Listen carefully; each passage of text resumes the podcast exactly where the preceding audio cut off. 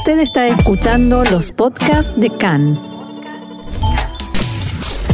CAN, Radio Nacional de Israel. Y nos vamos hacia Viena, ni más ni menos, porque allí al otro lado de la línea está Ronen Nissan, quien es músico, director de orquesta, israelí, que vive allí en esa ciudad. Shalom Ronen, bienvenido a CAN en español. Shalom y buenos días a todos. Un gusto, un gusto tenerte con nosotros eh, y esta combinación, eh, debo decir, eh, debo contar que nos hemos conocido, nos hemos encontrado así en Radio Can. en estos días en que has estado en Israel y esta combinación de un músico israelí que vive en Viena pero habla español me llamó muchísimo la atención. Entonces, la primera pregunta casi obligada es cómo y por qué llega un músico de todas estas características a hablar español y cómo se relaciona esto con la música. Hay muchas conexiones, pero eh, no sé si escuchaste una vez de un músico muy famoso que se llamó John Lennon. Oh, sí. Lo preguntaron, lo preguntaron a él eh, cuál es su definición, de cuál es la vida. Y él contestó, la vida es lo que está pasando mientras nosotros estamos haciendo planes. Sí. O sea, que lo, que quiero decir, nada fue planificado, sino era todo casualidad, digamos, ¿sí? Yo soy eh, músico israelí, nacido en Tel Aviv, creciendo en, en Ramat Gan, eh, estudiando en Israel, eh, Tizmoretzal, quiere decir la, orquesta, militar. Mm. Y, toqué también en guitarra y guitarra eléctrica y guitarra bajo y en bandas de, que acompañaron shows de baile, de folclore. Y con esos shows llegué también a hacer turnos en Estados Unidos. Ahí conocí a Nueva York, ahí conocí a las escuelas de música en Nueva York y me mudé para estudiar dirección de orquesta en Nueva York, en Mannes College of Music. ¿sí? Hasta ahora ninguna conexión ni con Viena, tampoco con eh, castellano. Cuando terminé mi estudio, hice un curso de dirección de ópera en el verano, el verano de 94, en la República Checa. Y ahí conocí a una cantante eh, austríaca británica regresé con ella desde la República Checa para, eh, nos fuimos a Viena porque en esa época no había vuelos desde Praga a Tel Aviv, imagínate. Había que... Dar la vuelta al eh, mundo. Viajar a Viena para eh, seguir a Tel Aviv, ¿no? Entonces me quedé una semana con ella en Viena. En vez de un día, me enamoré de la ciudad. Me ofrecieron un trabajo como asistente en una compañía de ópera. Entonces, cuando terminé mis estudios en Nueva York, me mudé a Viena. Hmm. Por eso llegué a Viena. Eso es la primera, respuesta. sí. la primera parte. Eh, Después de tres años, ambos, la chica y el trabajo, se fueron. Yo estoy todavía en Viena. Eh, si saltamos como cinco o seis años más adelante, año 98 o 99, otra vez curso de dirección veranal. Eh, eh, en este curso el tema era la música coral de Bach y se tomó parte en Bélgica, en Namur y ahí conocí a una directora de coros argentina hmm. de la ciudad de Santa Fe, no de Buenos Aires, de Santa Fe, ¿sí?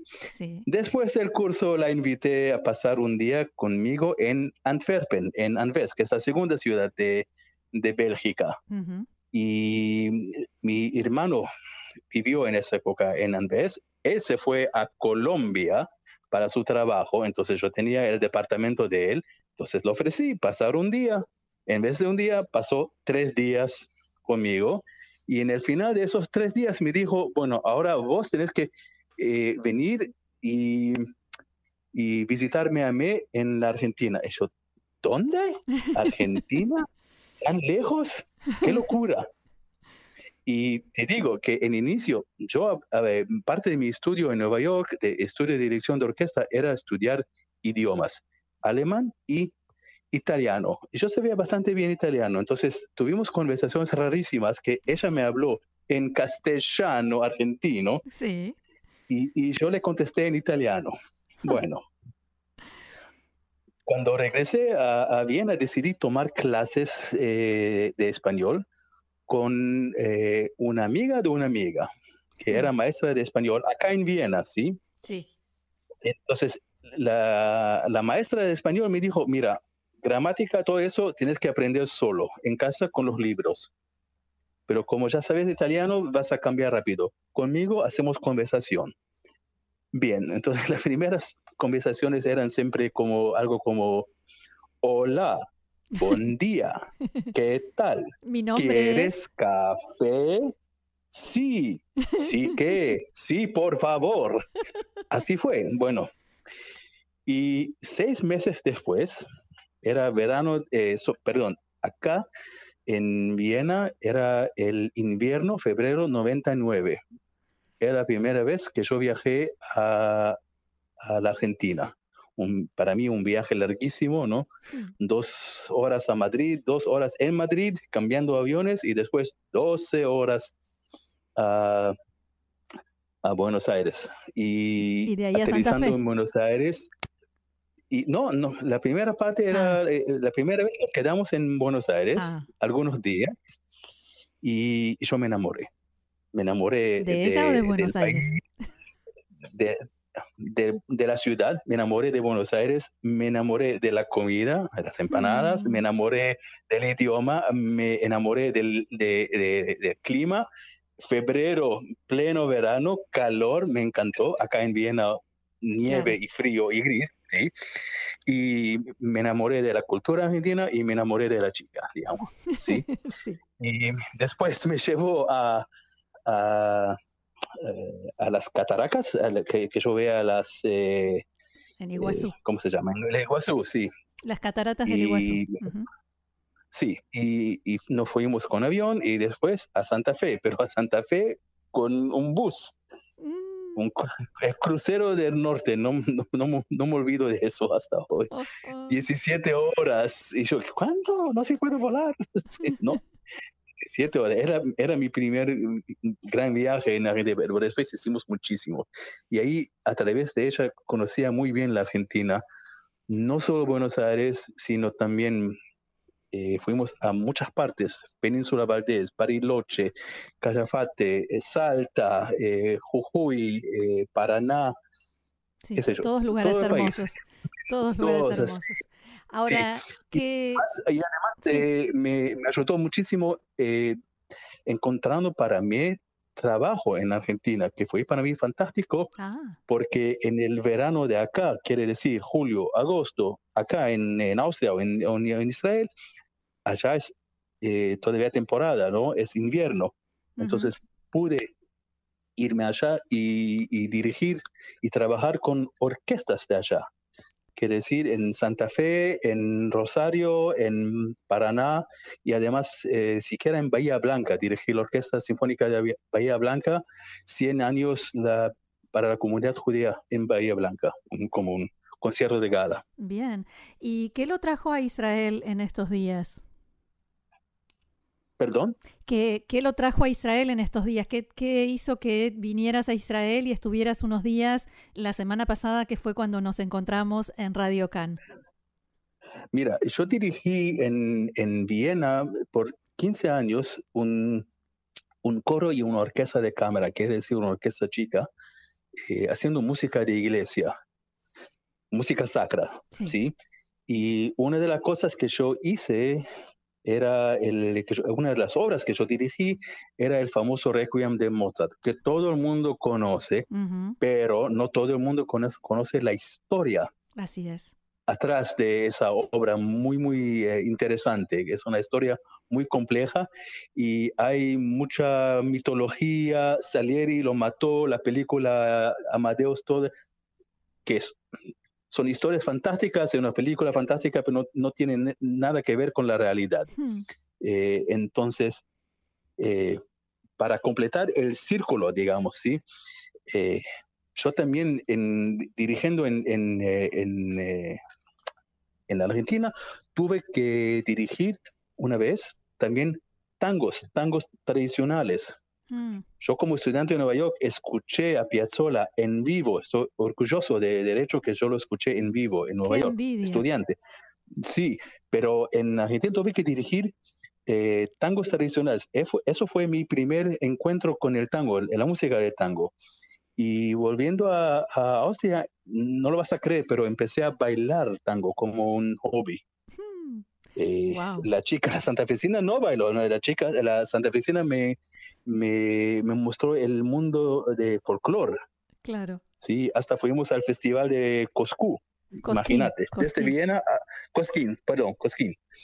Eh, fantástico, ¿sí? Sí, sí. Eh, y, y, lo que pasó es, eh, siete, ocho años atrás, acá en Viena, empecé a acompañar a una cantante argentina que llegó acá en algunos tangos, en algunas milongas acá. Así como algo al lado, ¿sí? sí. Y de, de, de, eso empezó un, un ensamble, porque vinieron otros músicos se creció todo ese proyecto. Yo empecé a, estudiar bien cómo arreglar tangos para dos, tres, cuatro, cinco instrumentos. Y para hacer la historia larga en forma corta, desde siete años que manejo un ensamble acá en Viena que se llama el Viena Tango Quintet. Y hacemos tangos tradicionales, tangos rioplatenses, pero también tangos en yiddish. Tenemos un programa muy interesante, Tango en yiddish, que la llevamos a a varias partes, a Alemania, a Polonia. Eh, ese ensamble también actuó ya en España, en Turquía, eh, por supuesto en Suecia también eh, estamos esperando más actuaciones acá en, en, Austria y estoy esperando el día que voy a llegar con ese ensamble a, a Israel. Todo el mundo siempre en Israel me pregunta, ¿y cuándo vas a venir con tu ensamble acá? Yo me sumo, ¿cuándo vas a venir con tu ensamble acá? bueno, cuando voy a encontrar el, el, productor correcto que lo, que lo mm. va a llevar. ¿Y por qué te cuento todo eso? Eh, algunos días, algunos años atrás fuimos a actuar en Polonia, en la ciudad de Wrocław, en una sinagoga muy famosa que hoy, en día es un, es un, centro de cultura judía. En Wrocław, sí.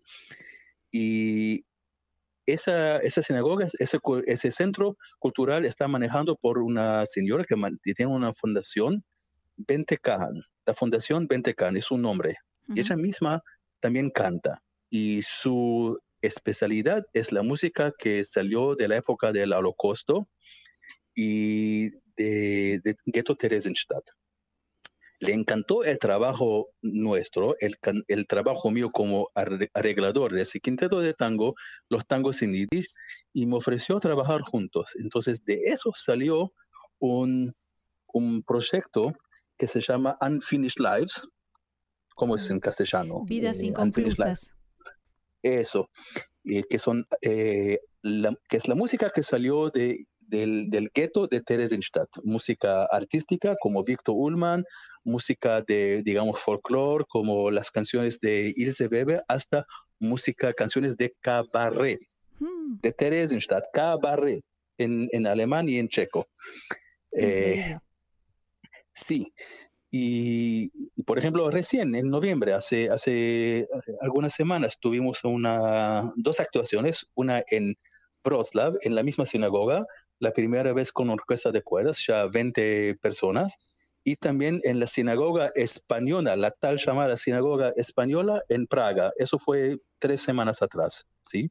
Increíble. Y completando el círculo, digamos, ¿sí? Claro. Eh, eh, tu compañera de trabajo, eh, Julia Zodix, se enteró de ese proyecto de Theresienstadt y todo eso, entonces me pidió una entrevista eh, radiofónica, como lo estamos haciendo ahora. Vamos a aclarar para nuestros oyentes que Julia es una de las conductoras de los programas de nuestra radio Canreca en ruso. Pero ella además se dedica al tango y le gusta mucho el tango. Sí, es, también música, es pianista, toca piano. Sí. Entonces hicimos una entrevista como estamos haciendo nosotros ahora, pero en hebreo, era más fácil para mí. Y, y, eh, y le conté toda la historia de atrás de ese proyecto de Theresienstadt. Bien, también eh, puso la música, le encantó.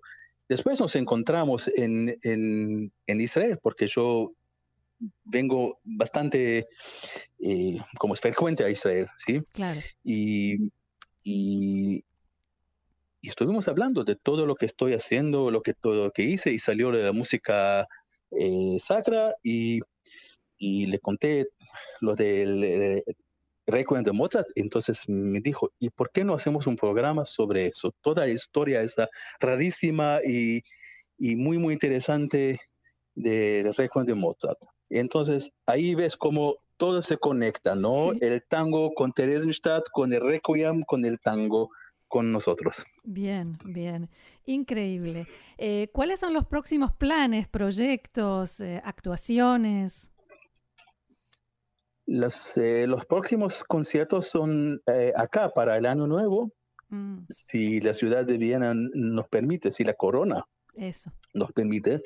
Son tres actuaciones planificadas con el quinteto de tango y con un cantante colombiano, Julian Henao, con lo cual presentamos un programa que es un viaje musical por eh, América del Sur, América Latina. O sea, es un programa que tiene de todo. Increíble. cumbia y son y chacha y boleros y por supuesto tangos y hasta samba y bossa nova y todo eso. Eh, la verdad que no sabemos si va a pasar o no, no sabemos todavía cuál va a ser la situación por la corona. Claro, ahora cuando esto sí sucede, cuando el, el, virus lo permite, ¿qué tipo de público va a escuchar esta música? ¿Locales, latinoamericanos? ¿Quiénes son? Sobre todo locales, ah. sobre todo locales, porque le encanta, para ellos es, es música, digamos, exótica, ¿no? Hmm. Es música muy alegre, muy apasionante. Eh, es como estar de viaje musical, pero sin tener que tomar un avión 12 horas, digamos así. ¿sí? claro. Eh, no, es, es, así. Entonces, es, eh, Claro, los, los, latinos acá, hay muchos colombianos, por ejemplo, en, en, en, Viena, pero no solo, hay de todo, también argentinos, brasileños, todo. A ellos les encanta esa música, pero es su música, es su música propia. Uh, el que va a escuchar esa música en, en conciertos es justo el público local. Y mm. normalmente, en, digamos, en tiempos normales, eh, también turistas que quieren eh, hacer algo interesante para el año nuevo y buscan eh, una actuación interesante, no solo basas de Strauss, ahí tienen. Pero te digo que por el momento casi no hay turistas en, en Viena. Lamentablemente. Ni en ninguna parte. Sí. ni en ninguna parte en realidad. ¿Y planes para...? No, acá en, en, el verano, el verano sí hubo muchísimo turismo, eh, entre otros, muchísimo turismo de Israel. Muchísimas turistas israelíes vinieron el último verano y descubrieron el encanto de Viena. Pero ahora es, diferente. Claro, ¿y planes para venir a Israel y actuar y, dar algún concierto o dirigir algún concierto? Eh, en Israel, es, te digo sinceramente, es difícil. Te, conté lo de, de, Unfinished Lives, ¿no? Bueno, eh, nosotros hubiéramos tenido que actuar el día 17 de noviembre, ah, recién, ¿cuánto? Un, mes atrás, cuatro semanas atrás, en Tel Aviv, en un festival de guitarra. Pero por la corona y los problemas, digamos, financieros que causó eh, la corona, eh, tuvieron que cancelar ese, ese, ese concierto, que para mí fue una doble pena, no solo cancelar un concierto, sino un, un concierto que hubiera sido justo en mi cumpleaños. Bien, Pero bueno, cerca del mío. Ojalá, ojalá el año que viene se, se va, se va a calmar todo y vamos a ver. Eh, mientras, otro, mientras tanto, estoy trabajando mucho como arreglador que los latinos dicen acá, no, no se dice arreglador, se dice arreglista. Los argentinos dicen arreglador y los colombianos dicen arreglista. Entre ellos se, se pelearon. Arreglista, arreglador, arreglista, arreglador. Yo no sé decir. y, eh, sí, y por ejemplo, eh, trabajé recién en un proyecto que es eh, música sinfónica judía. hicimos una versión nueva para como es moderador que cuenta historias de la Biblia, una banda rock y orquesta sinfónica y eso lo eh, actuamos en septiembre en Ucrania y ahora hice una parte nueva de eso, otro arreglo, otro trabajo y eso tenemos planificado grabar también en Ucrania y, grabar y filmar en video con eh, banda de rock y con orquesta sinfónica en febrero en, Ucrania. Así que espero en, en, en eh, enero, si va a ser todo calmo, volver a Israel y disfrutar del, calor.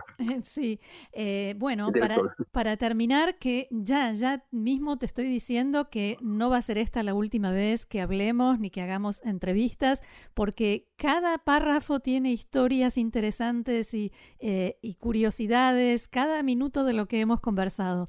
Eh, así que me permito ya comprometernos a una próxima conversación pero mientras tanto... ojalá en los estudios directo, personalmente, no por teléfono. Ojalá, sí, sí, sí. Eh, pero para terminar, me gustaría preguntarte, ¿cuál es tu tango preferido? ¿Cuál es mi tango preferido? Sí. No, es una trampa esa, esa pregunta, porque tengo tantos, tantos tangos. El tango mismo, como tango, es eh, mi tango preferido, así, o sea, todos. Bien. Todos tienen su encanto, o sea, no puedo elegir ahora solo uno. Entonces me, va, me va a tocar a mí elegir. Me va a tocar a mí elegir con qué música terminar esta entrevista. Dale. Ronen Nissan. A ver, sorprendeme. A ver, sorprendeme. ahí está. Ronen Nissan, músico, director de orquesta israelí, allí en Viena. Muchísimas, muchísimas gracias por esta fascinante conversación con nosotros aquí en CAN en español y será hasta la próxima. Muchísimas gracias y abrazo a todos. Shalom. Shalom y todos.